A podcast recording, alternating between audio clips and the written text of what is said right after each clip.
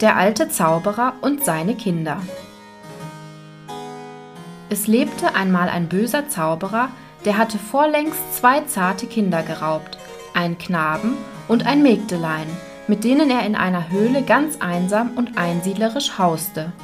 Diese Kinder hatte er, Gott sei es geklagt, dem Bösen zugeschworen, und seine schlimme Kunst übte er aus einem Zauberbuche, das er als seinen besten Schatz verwahrte. Wenn es nun aber geschah, dass der alte Zauberer sich aus seiner Höhle entfernte und die Kinder allein in derselben zurückblieben, so las der Knabe, welcher den Ort erspäht hatte, wohin der Alte das Zauberbuch verbarg, in dem Buche und lernte daraus gar manchen Spruch und manche Formel der Schwarzkunst und lernte, selbst ganz trefflich zaubern. Weil nun der Alte die Kinder nur selten aus der Höhle ließ und sie gefangen halten wollte bis zu dem Tage, wo sie dem Bösen zum Opfer fallen sollten, so sehnten sie sich umso mehr von dannen, berieten miteinander, wie sie heimlich entfliehen wollten, und eines Tages, als der Zauberer die Höhle sehr zeitig verlassen hatte, sprach der Knabe zur Schwester Jetzt ist es Zeit, Schwesterlein. Der böse Mann, der uns so hart gefangen hält, ist fort. So wollen wir uns jetzt aufmachen und von dannen gehen, soweit uns unsere Füße tragen. Dies taten die Kinder, gingen fort und wanderten den ganzen Tag. Als es nun gegen den Nachmittag kam, war der Zauberer nach Hause zurückgekehrt und hatte sogleich die Kinder vermisst. Alsobald schlug er sein Zauberbuch auf und las darin, nach welcher Gegend die Kinder gegangen waren. Da hatte er sie wirklich fast eingeholt. Die Kinder vernahmen schon seine zornig brüllende Stimme, und die Schwester war voller Angst und Entsetzen und rief Bruder, Bruder, nun sind wir verloren. Der böse Mann ist schon ganz nahe. Da wandte der Knabe seine Zauberkunst an, die er gelernt hatte aus dem Buche. Er sprach einen Spruch, und alsbald wurde seine Schwester zu einem Fisch, und er selbst wurde ein großer Teich, in welchem das Fischlein munter herumschwamm.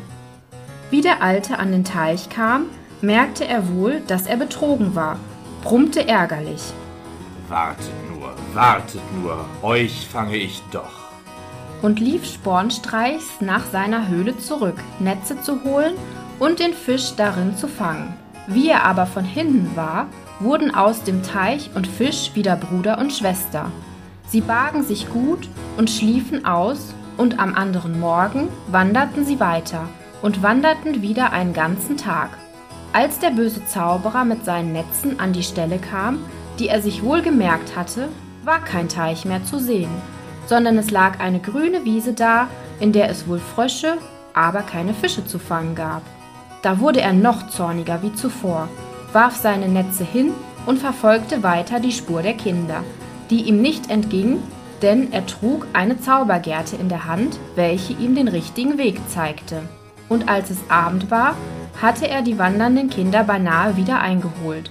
Sie hörten ihn schon schnauben und brüllen, und die Schwester rief wieder Bruder, lieber Bruder, jetzt sind wir verloren. Der böse Feind ist dicht hinter uns. Da sprach der Knabe wiederum einen Zauberspruch, den er aus dem Buche gelernt, und da ward aus ihm eine Kapelle am Weg und aus dem Mägdlein ein schönes Altarbild in der Kapelle.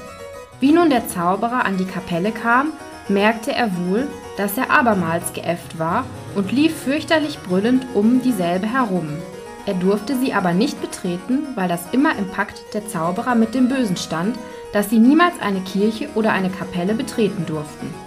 Darf ich dich auch nicht betreten, so will ich dich doch mit Feuer anstoßen und auch zu Asche brennen, schrie der Zauberer und rannte fort, sich aus seiner Höhle Feuer zu holen. Während er nun fast die ganze Nacht hindurch rannte, wurden aus der Kapelle und dem schönen Altarbild wieder Bruder und Schwester. Sie bargen sich und schliefen, und am dritten Morgen wanderten sie weiter und wanderten den ganzen Tag, während der Zauberer, der einen weiten Weg hatte, ihnen aufs neue nachsetzte. Als er mit seinem Feuer dahin kam, wo die Kapelle gestanden, stieß er mit der Nase an einen großen Steinfelsen, der sich nicht mit Feuer anstoßen und zu Asche verbrennen ließ, und dann rannte er mit wütenden Sprüngen auf der Spur der Kinder weiter fort. Gegen Abend war er ihnen nun ganz nahe, und zum dritten Mal zagte die Schwester und gab sich verloren. Aber der Knabe sprach wieder einen Zauberspruch, den er aus dem Buche gelernt, da ward er eine harte Tenne, darauf die Leute dreschen, und sein Schwesterlein war in ein Körnlein verwandelt, das wie verloren auf der Tenne lag. Als der böse Zauberer herankam, sah er wohl, dass er zum dritten Mal geäfft war, besann sich aber diesmal nicht lange, lief auch nicht erst wieder nach Hause, sondern sprach auch einen Spruch, den er aus dem Zauberbuche gelernt hatte. Da ward er in einen schwarzen Hahn verwandelt, der schnell auf das Gerstenkorn zulief, um es aufzupicken. Aber der Knabe sprach noch einmal einen Zauberspruch, den er aus dem Buche gelernt. Da wurde er schnell ein Fuchs, packte den schwarzen Hahn, ehe er noch das Gerstenkorn aufgepickt hatte, und biss ihm den Kopf ab. Da hatte der Zauberer wie dies Märlein gleich ein Ende.